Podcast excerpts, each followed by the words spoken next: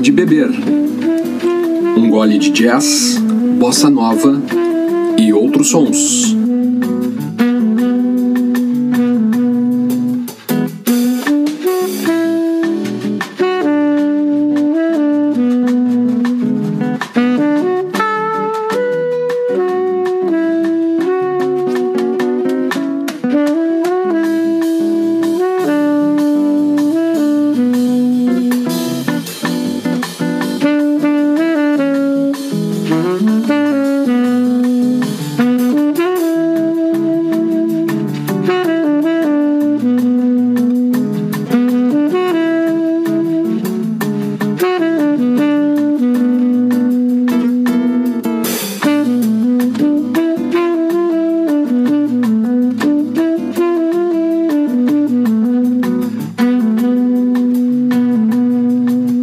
Podcast Água de Beber, um gole de jazz, bossa nova e outros sons. Aqui você ouve os álbuns e trilhas que marcaram esses gêneros musicais e as histórias sobre seus compositores, músicos, intérpretes, gravações e shows que se tornaram antológicos na história da música.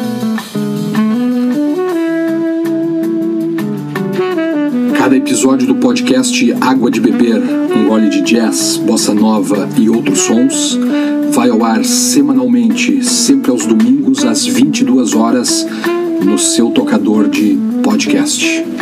Água de Beber, um gole de jazz, bossa nova e outros sons.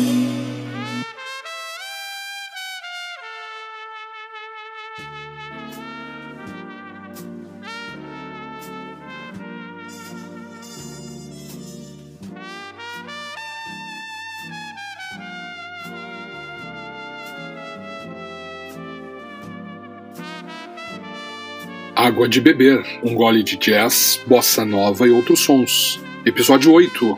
Frank Sinatra e a orquestra de Harry James, 1939. We're to sing Shine and then we're to dance. All right, let's have it. Hoboken Paul. Shine and sway your bluesy. Why don't you shine? Start with your shoesy. Shine each place up. Make it look like new. Shine your face up. I want to see you wear a smile at you. Oh, shine. Your D's and those You'll find everything turn out right fine. Folks will shine up to you. Everybody's gonna hide you, do you?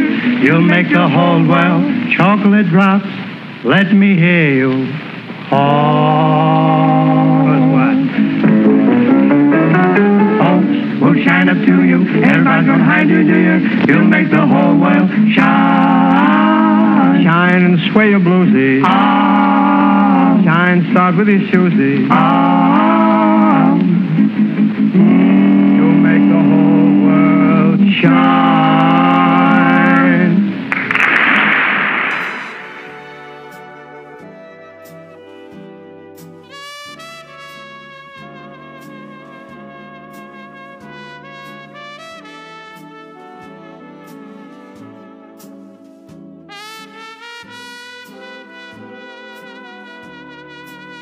As declaradas influências no estilo de Frank Sinatra vieram claramente de Bing Crosby e Billie Holiday. Há quem diga que de Mabel Mercer também, mas a principal característica do estilo altamente personalizado de A Voz era que quando cantava uma melodia, ela passava a ser sua. O empenho e posse eram únicos no panorama dos crooners de sua época. Sinatra cantava os arranjos ou orquestrações para as melodias como eles não tinham sido escritos e lidos. Preferia utilizar os silêncios como fariam outros grandes instrumentistas improvisadores, isto é, de maneira natural, mas dialética. Silêncios versus o som, para criar o swing. A vida e a carreira de Frank Sinatra são inseparáveis do mais poderoso de todos os modernos mitos americanos, a saga da imigração. Devido ao fato de ele ser um filho de imigrantes italianos, seu sucesso fascinava milhões, que eram igualmente personagens da mesma história de luta. Através da força de sua arte e de sua personalidade, ele se tornaria um dos membros de um pequeno grupo que mudaria de maneira permanente a imagem dos ítalo-americanos. Na época do rádio, de válvulas, dos pequenos concertos em bares, cassinos e teatros, ter uma voz bonita, sonora, fazia diferença. E ele soube soube usar o poder de sua voz através dos microfones, com músicas românticas cruas e às vezes tristes. Ganhou popularidade, fama e sucesso. Encantou as multidões nos Estados Unidos, no resto da América e na Europa. Muitas canções tiveram o privilégio de encontrar a voz de Frank Sinatra. Ele dominava o timbre, a afinação, o fôlego e o ritmo. Retirava das cordas vocais melodias e harmonias que enfeitiçavam. Ele significa o estilo e a consagração de toda uma época do romantismo da canção americana,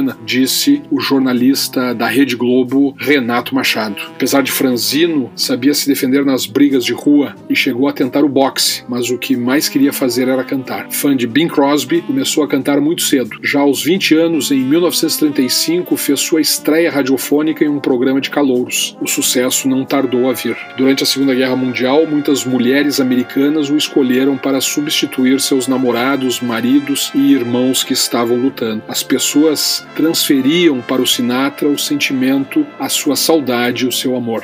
Ainda o jornalista Renato Machado afirma: Frank Sinatra é o estilo e uma época. Ambos ficaram marcados na história do século XX na indústria do disco e definem muito bem uma grande parte desse século e do que se gostava nessa época. Era um gosto bem diferente, mas que tenho certeza que vai ficar em uma gaveta bem guardada e imortal. Lá no início ouvimos os Hoboken Four, grupo vocal em que Frank Sinatra começou em sua cidade, em Nova Jersey, interpretando Shine, de Ford Dabney e Cecil Mack e Lee Brown, uma gravação de uma transmissão de rádio. Our Love é uma gravação demo de estúdio de 18 de março de 39 e nasceu de uma melodia de Romeu e Julieta de Tchaikovsky. Stardust é um standard gravada em 8 de julho de 39. Vemos aí um Sinatra ainda imaturo e o solo de trompete de Harry James. Agora vamos ouvir a primeira gravação solo de Frank Sinatra para Our Love, de Larry Clinton, Bud Bernier e Bob Emmerich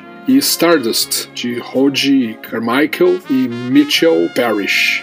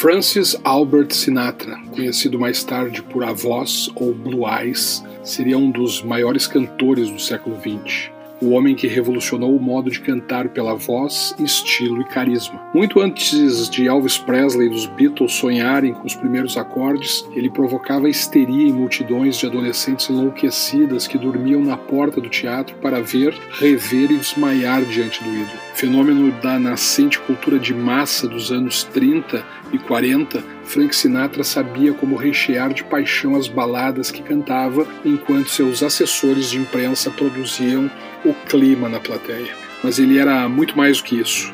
Músico de ouvido requintado, estudava minuciosamente as letras, aprimorava a dicção e a musicalidade de modo a transmitir todo o sentido das canções. Perfeccionista, nenhum detalhe de uma gravação lhe escapava. Foi assim que se transformou no melhor intérprete da grande canção americana e conquistou públicos ao redor do mundo. De personalidade forte, marcado por altos e baixos, turbulentas relações pessoais e amorosas, foi vencedor de nove prêmios Grammy, três prêmios da Academia, uma medalha presidencial da Liberdade e uma medalha de ouro do Congresso. Pronunciou-se contra o antissemitismo e esteve envolvido no movimento dos direitos civis, além de muitas ações de filantropia. Mas também teve sempre contra si o boato de que fazia parte da máfia.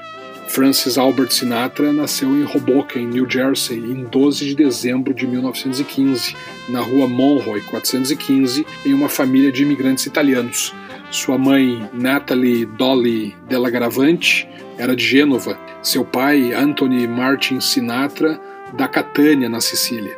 O Sinatra era uma família modesta, como a da maioria dos imigrantes nos Estados Unidos na virada do século XIX para o século XX. Em Hoboken, os pais de Frank tinham íntimos contatos com quem controlava o negócio das tabernas e bares. Logo, a infância foi entre gangsters e boêmios. Também cresceu rodeado por música, porque todos seus parentes e amigos cantavam na tradição italiana, expressando a arte da voz.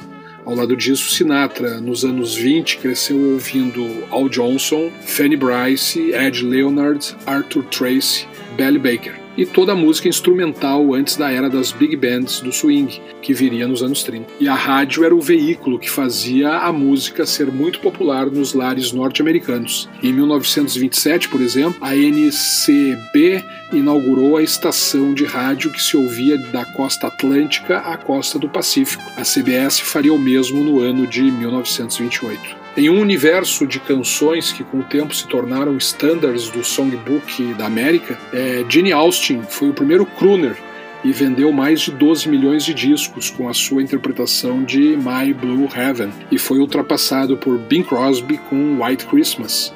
Hood Valley era um cantor muito popular no estilo de cantar de Bing Crosby e era o crooner que Sinatra mais ouvia. Quando Frank Sinatra tinha 18 anos, ele e a sua namorada Nancy Barbato ouviram Bing Crosby em um concerto. E então ele disse a ela e a seus pais que seria um cantor. E sua ambição naquele ano de 1933 era cantar com orquestra. As orquestras eram quem dominavam a música popular norte-americana, tanto na versão instrumental quanto na versão cantada. Assim, Sinatra atravessa o rio e muda-se para Nova York e passa a cantar por 3 ou 4 dólares em festas de salão de baile ou clubes baratos. Agora fiquem com Wishing Will Make It So, de Buddy de Silva, If I Didn't Care, Jack Lawrence, The Lamp Slow, de Peter DeRose e Mitchell Parrish, e From the Bottom of My Heart, de Beck, James, Hayes e Gibson.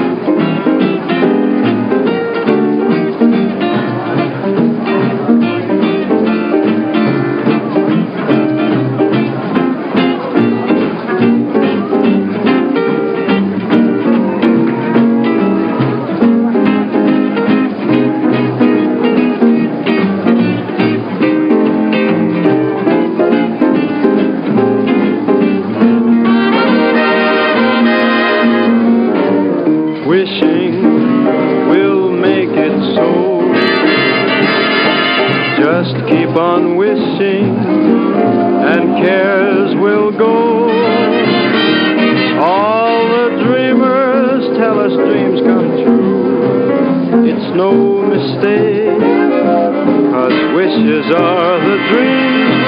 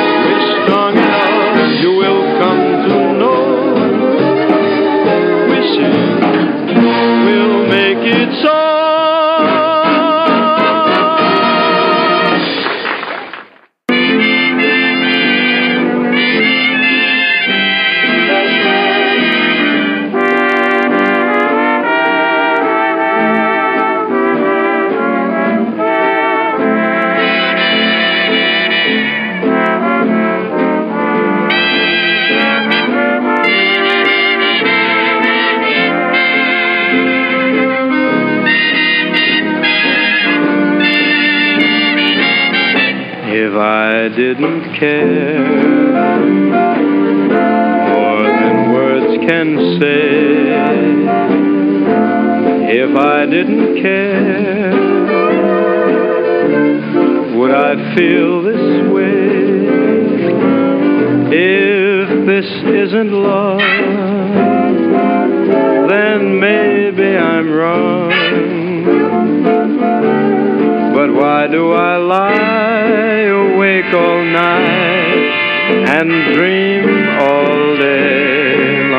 if I didn't care? Would it be the same? Would my every prayer begin and end with just your name? And could I be sure that this is love beyond compare? Would all this be true? if I didn't care for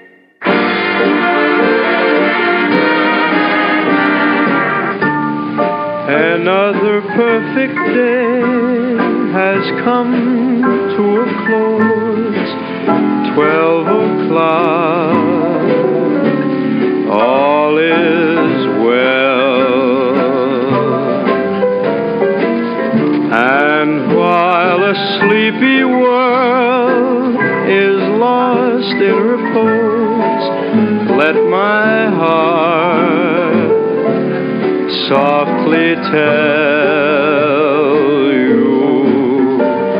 Dream beside me in the midnight glow.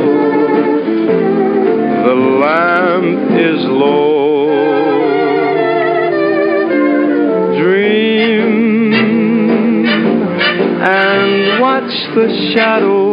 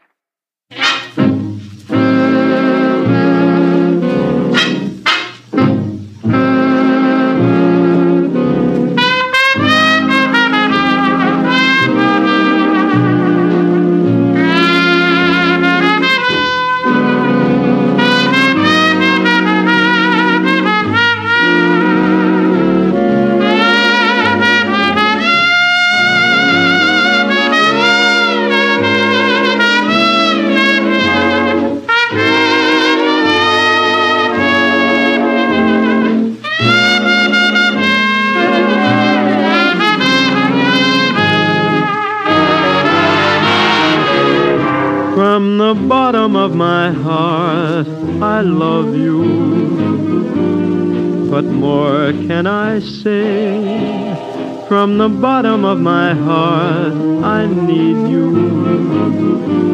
You're part of my day, my inspiration is you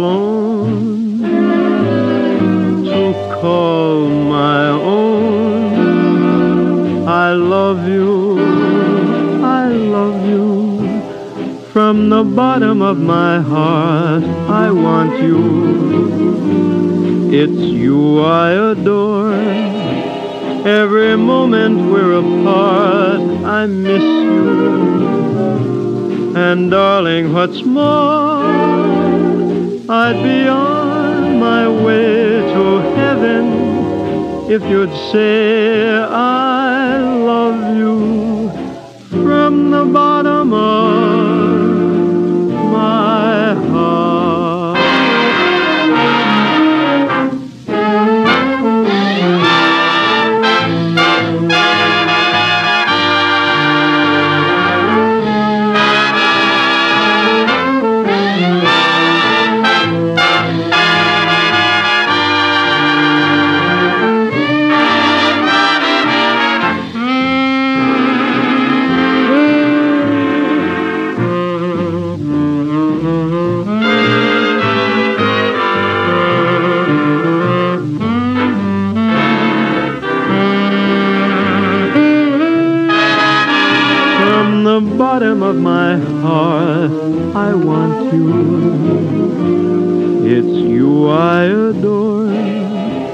Every moment we're apart, how I miss you.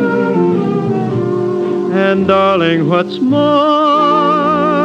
I'd be on my way to heaven if you'd say I love you from the bottom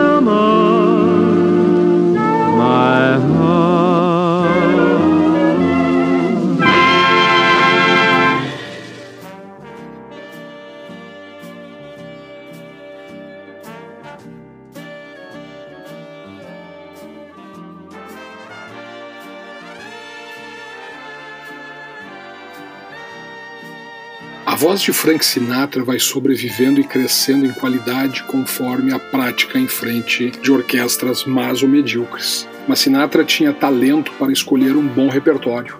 Logo, a Broadway passa a ser o caminho natural para apresentar seu talento vocal e de palco. Three Flashes era um grupo vocal constituído por três italianos: Jimmy Petrocelli, Patty Principe Fred Tamburro. E Sinatra era o seu motorista no carro de seus pais e cantava às vezes com eles. Quando ele se juntou formalmente ao grupo, mudaram de nome e passaram a se chamar Hoboken Four. A primeira apresentação pública deles foi no Capitol Theatre, em Nova York, em setembro de 35. Por ser bonito, bem vestido e charmoso, Frank Sinatra começou a ganhar muitas admiradoras que o ouviam e pediam seus primeiros autógrafos. Elas o chamavam de Frank Boy. Com o fim dos Hoboken Four, Sinatra dirige-se para as rádios onde canta sem ser pago. A exceção era a rádio WAAT de Newark, em New Jersey, que lhe pagava o bilhete de um ônibus de casa até o estúdio. Nessa fase de baixa, toda ajuda era bem-vinda. Sua mãe, que trabalhava para o Partido Democrata e tinha muitos contatos, conseguiu que The Rustic Cabin, um bar-restaurante de beira de estrada que ficava perto de Englewood Cliffs, em Nova Jersey, o contratasse para cantar com a orquestra e apresentar-se nas transmissões de rádios locais por 15 dólares por semana. A rádio tornou a The Rustic Cabin conhecida e, por sua vez, a voz de Sinatra, que teve aumentado seu ganho para 25 dólares por semana. Na tradição do velho país, Frank Sinatra passou por um longo aprendizado ele parece ter concebido a noção de ser um cantor profissional quando contava ainda 15 anos de idade. Algo que realmente aconteceu foi a descoberta de que ele possuía uma bela voz e sabia cantar. Contudo, na Hoboken dos anos 30, havia muitos rapazes e certamente moças que sabiam cantar bem. Eles facilmente poderiam entoar uma canção. Eles também saberiam a letra de cor, mas poucos deles viriam a se tornar astros. Isso requeriria um esforço de imaginação, o tipo de visão reluzente que é frequentemente exclusiva dos artistas, além de uma força de vontade que às vezes é confundida com arrogância. E, sobretudo, é preciso que se tenha coragem. E tudo isso reunido Frank Sinatra possuía. Assim foi que Hank Sanicola, outro ítalo-americano, o conheceria e seria seu futuro empresário. Nesse bloco fiquem com Melancholy Mood, de Schumann e Knight, My Love for You, de Abner Silver e Sid Wayne, Moon Love, de Andrea Costellanettes e Mac Davis, e This Is No Dream, de Tommy Dorsey, Ted Shapiro e B. Davis.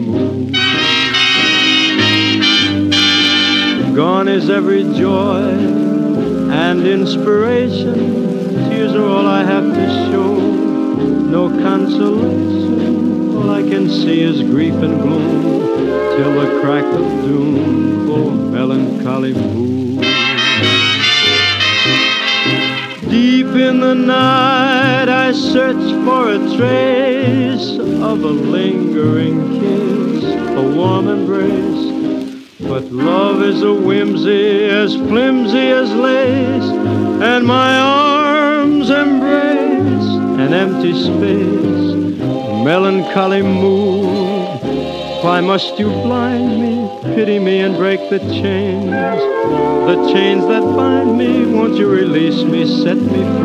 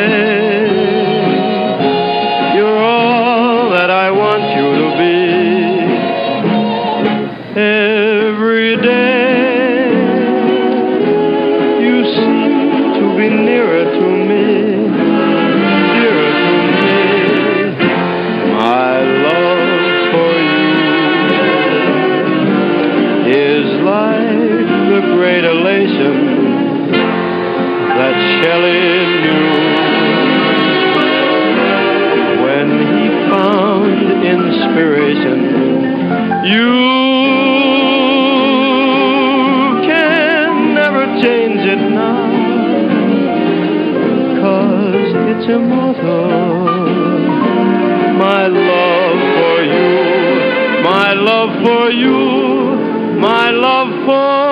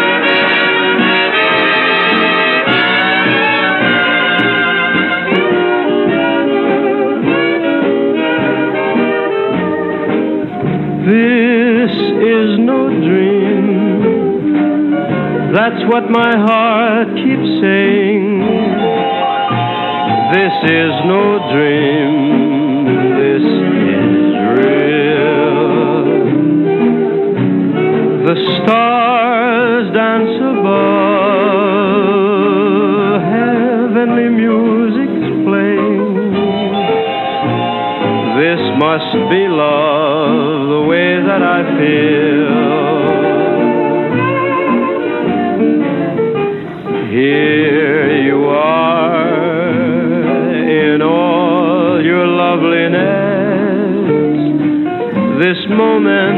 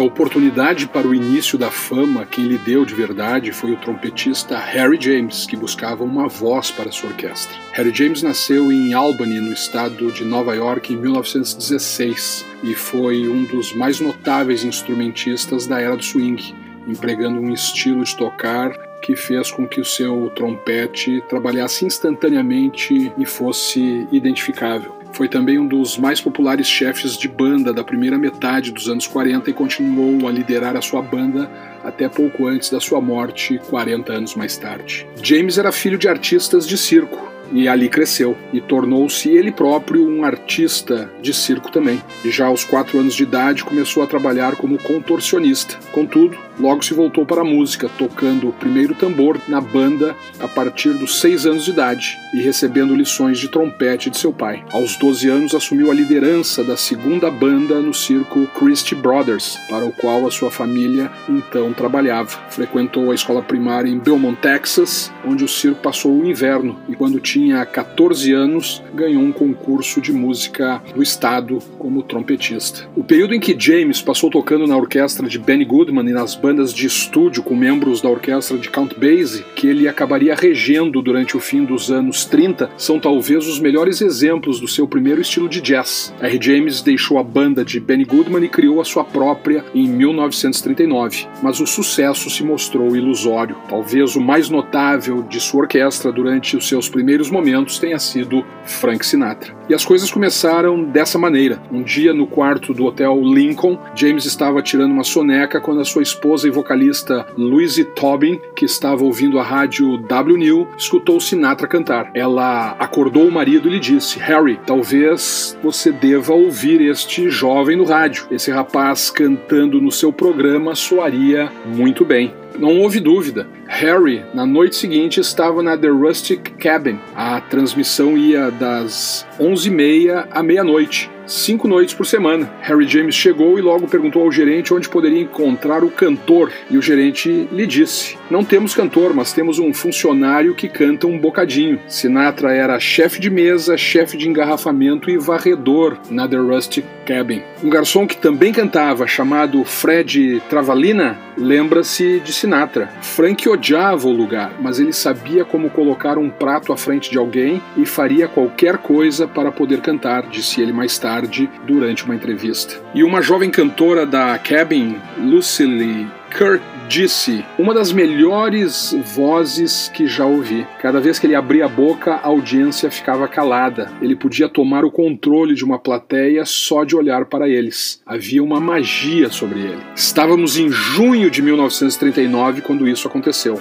Quando Sinatra ouviu que Harry James estava lá naquela noite, começou a cantar Night and Day, de Cole Porter, composta em 1932, uma das mais famosas e difíceis estruturas musicais conhecidas. Sinatra gravaria essa canção cinco vezes ao longo da sua carreira, de 1942 a 1977. Mais tarde, Harry James diria: enquanto Frank cantava Night and Day, Senti os cabelos na parte de trás do pescoço arrepiarem. Eu sabia que ele estava destinado a ser um grande cantor. Nessa noite, James pediu a Frank para se juntar às audições para sua banda. James tinha reputação e Frank estava muito disposto a juntar-se a ele. The Rustic Cabin não era boa o suficiente para Frank Sinatra. James também pediu a Frank para mudar o seu nome de Frank Sinatra para Frank Satin, porque achava o nome demasiado italiano. E Frank lhe respondeu: Mudá-lo? Tá brincando.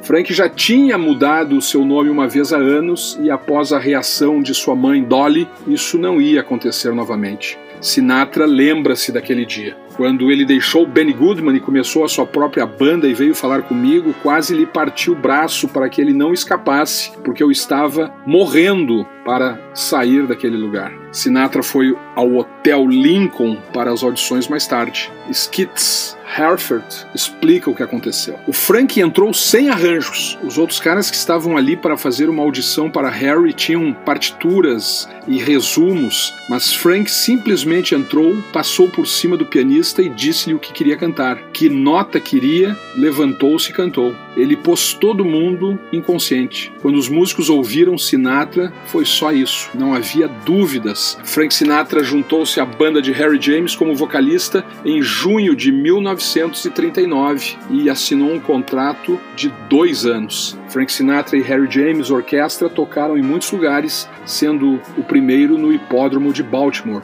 30 de junho de 1939.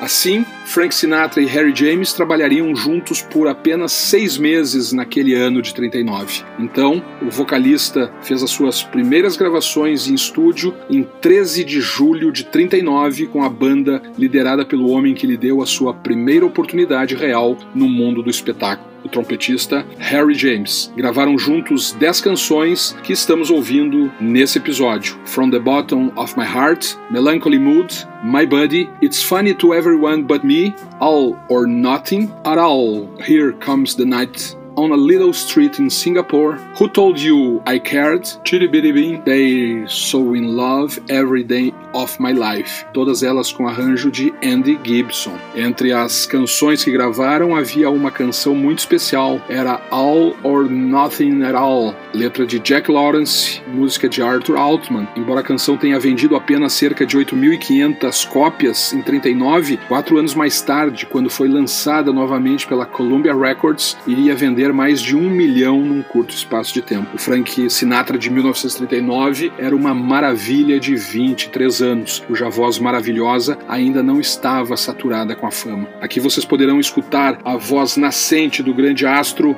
cantando My Buddy, de Walter Donaldson e Gus Kahn, It's Funny to Everyone But Me, de Jack Lawrence, Here Comes the Night, de Frank Lusser e All or Nothing at All, de Arthur Altman e Jack Lawrence.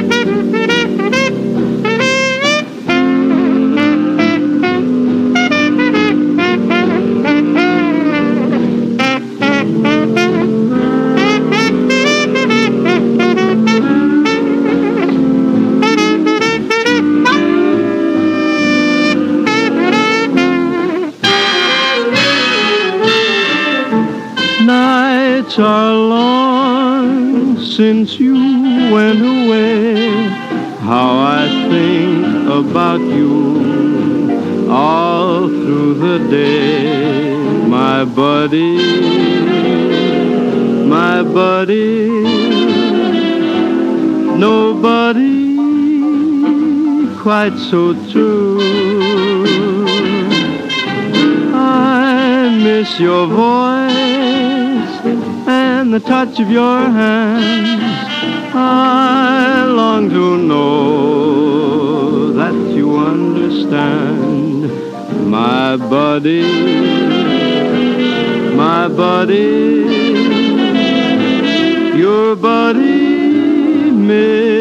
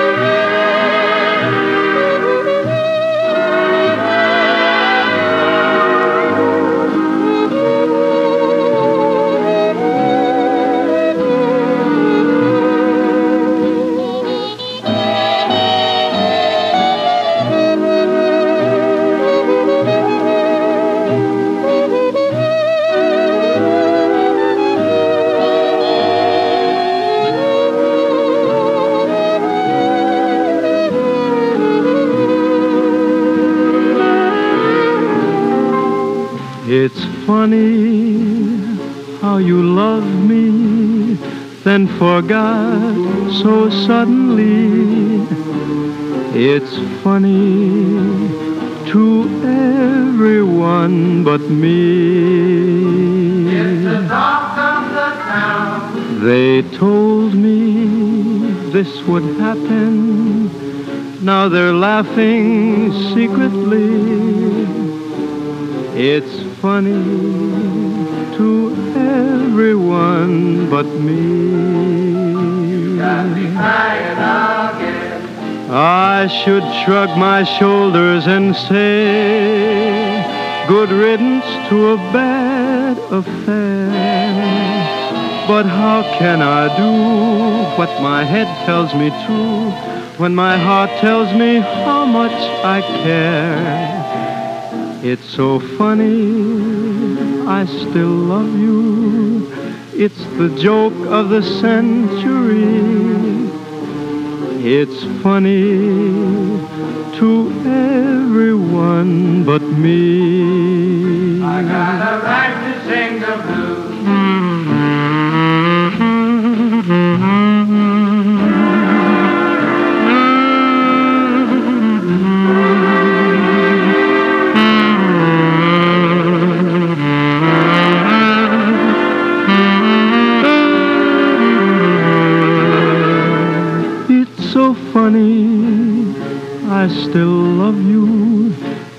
The joke of the century. Ah, but it's funny to everyone but me.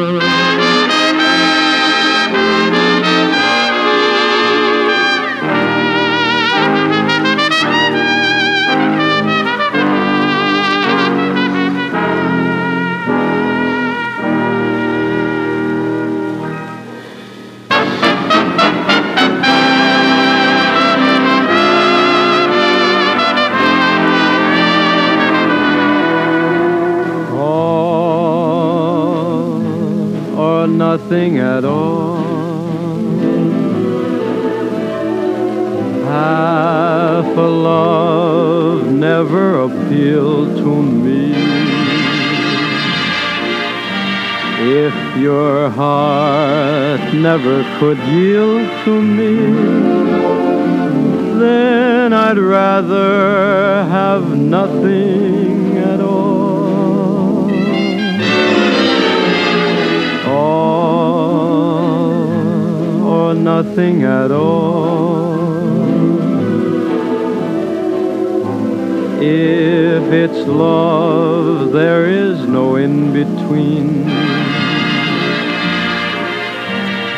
begin and cry for something that might have been?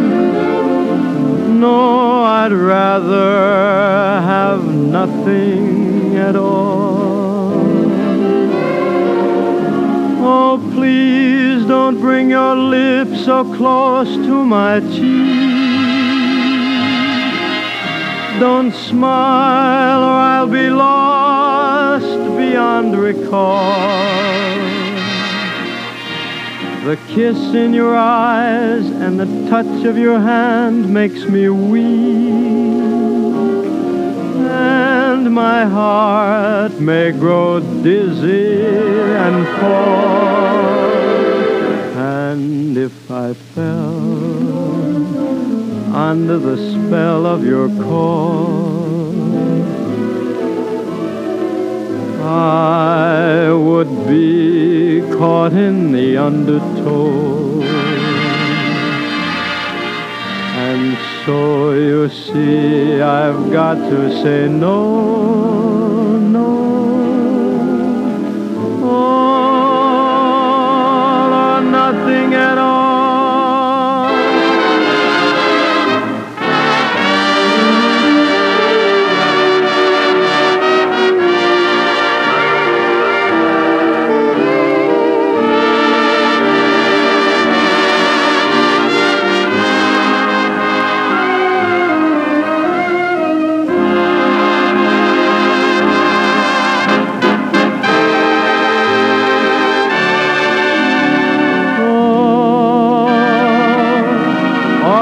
Nothing at all.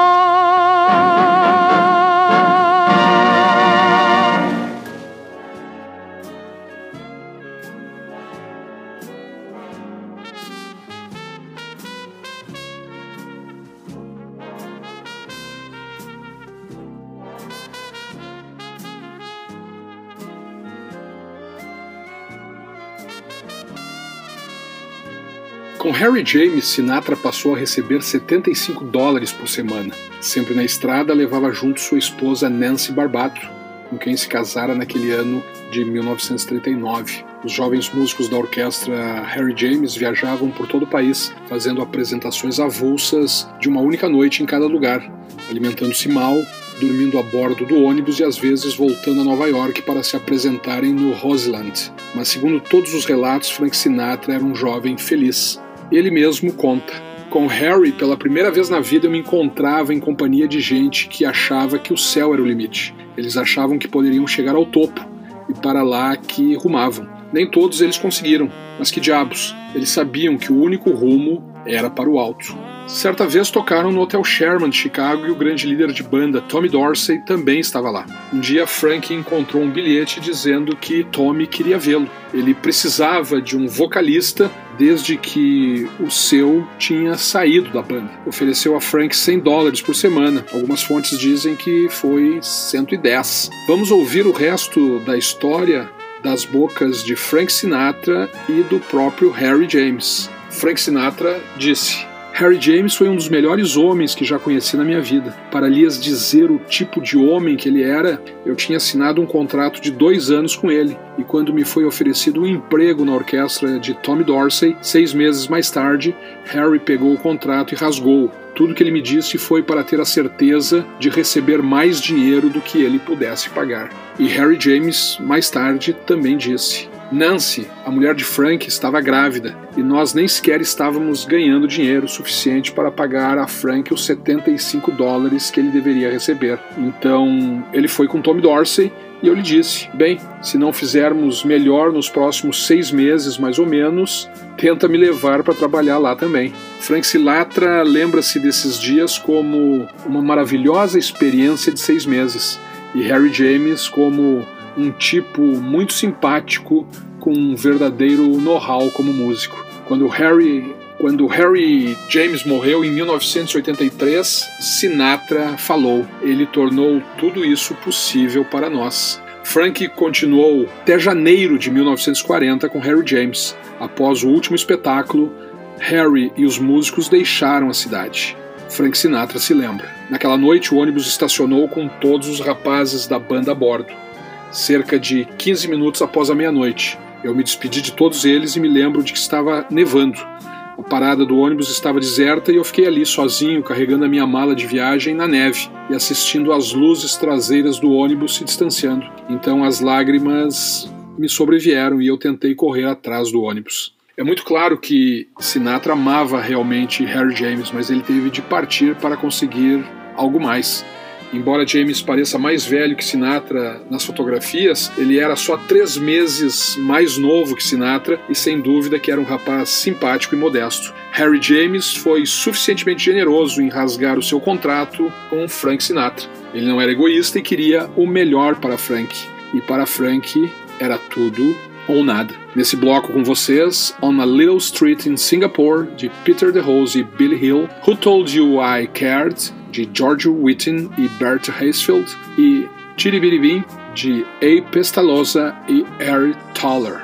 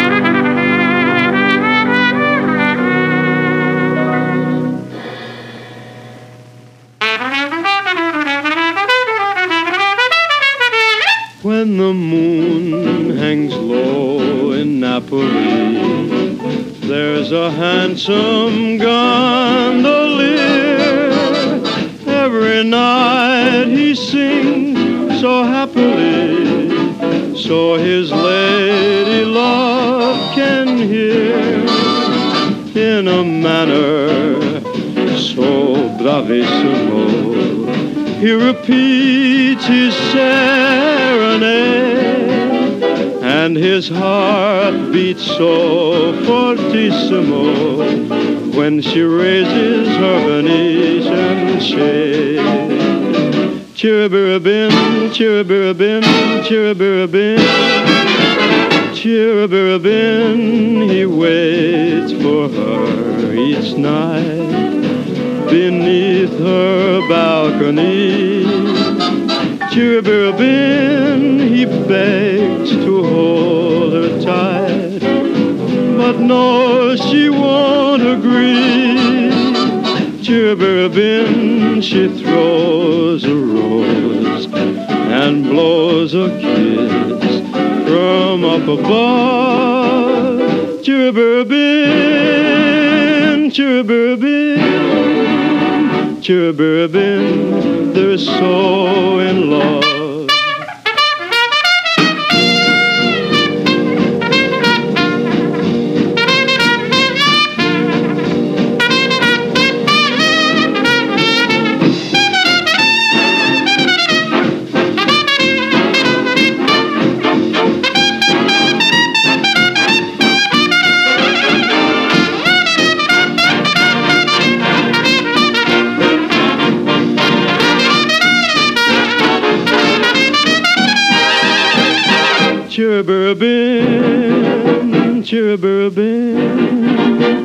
suburban. They're so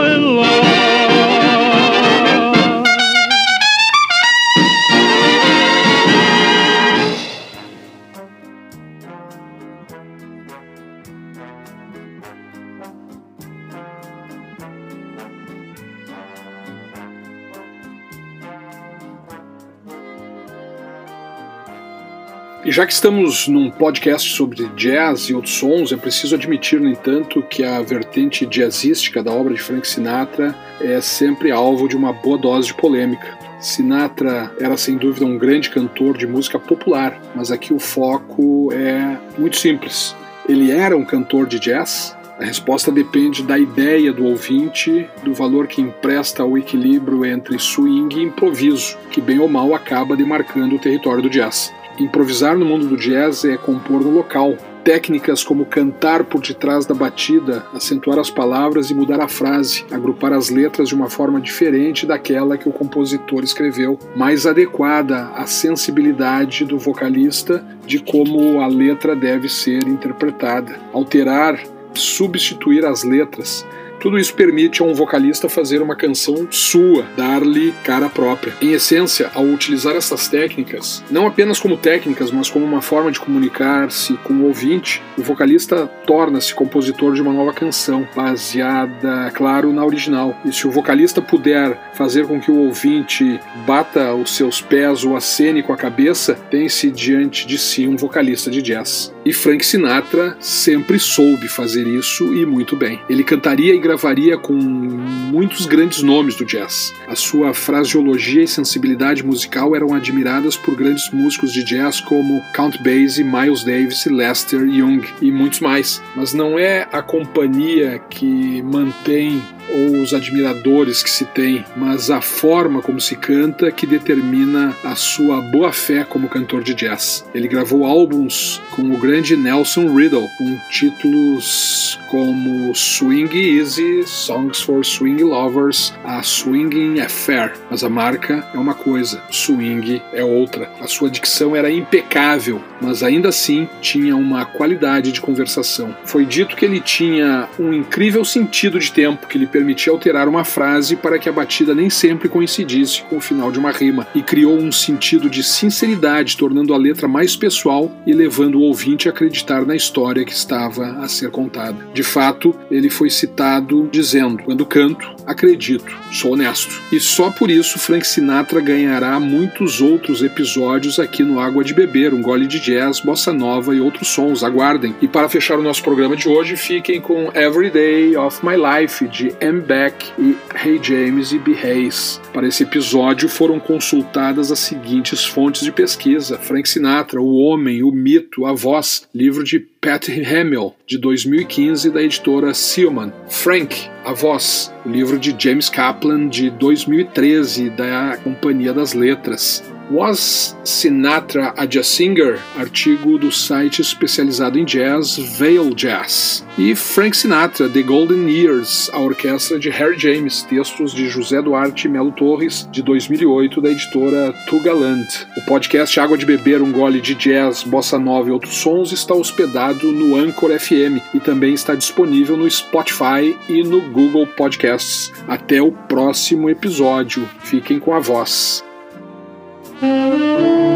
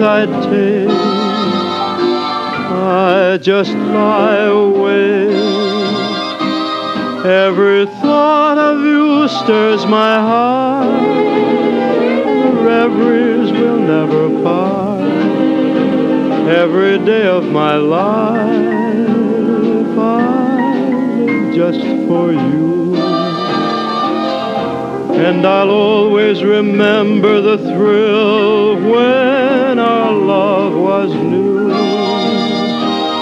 while a spark may burn.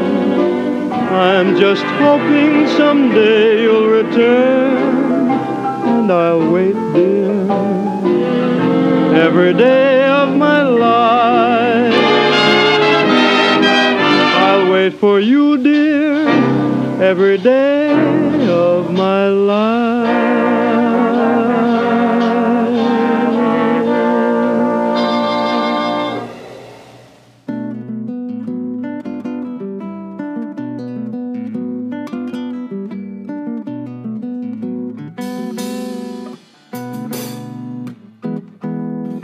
Água de beber. Um gole de jazz, bossa nova e outros sons.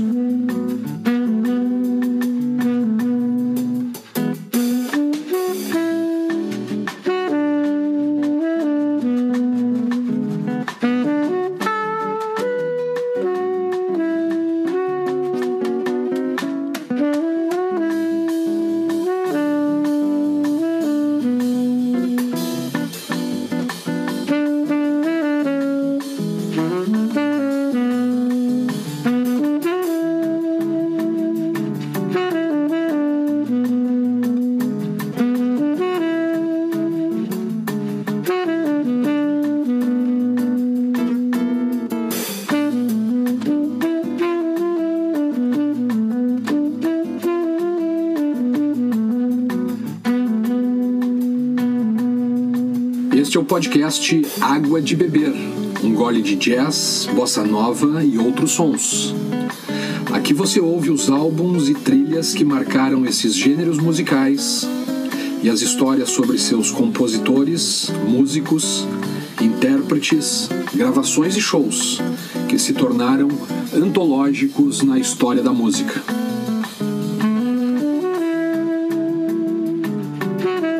Cada episódio do podcast Água de Beber, um gole de jazz, bossa nova e outros sons, vai ao ar semanalmente, sempre aos domingos às 22 horas, no seu tocador de podcast. Água de Beber, um gole de jazz, bossa nova e outros sons.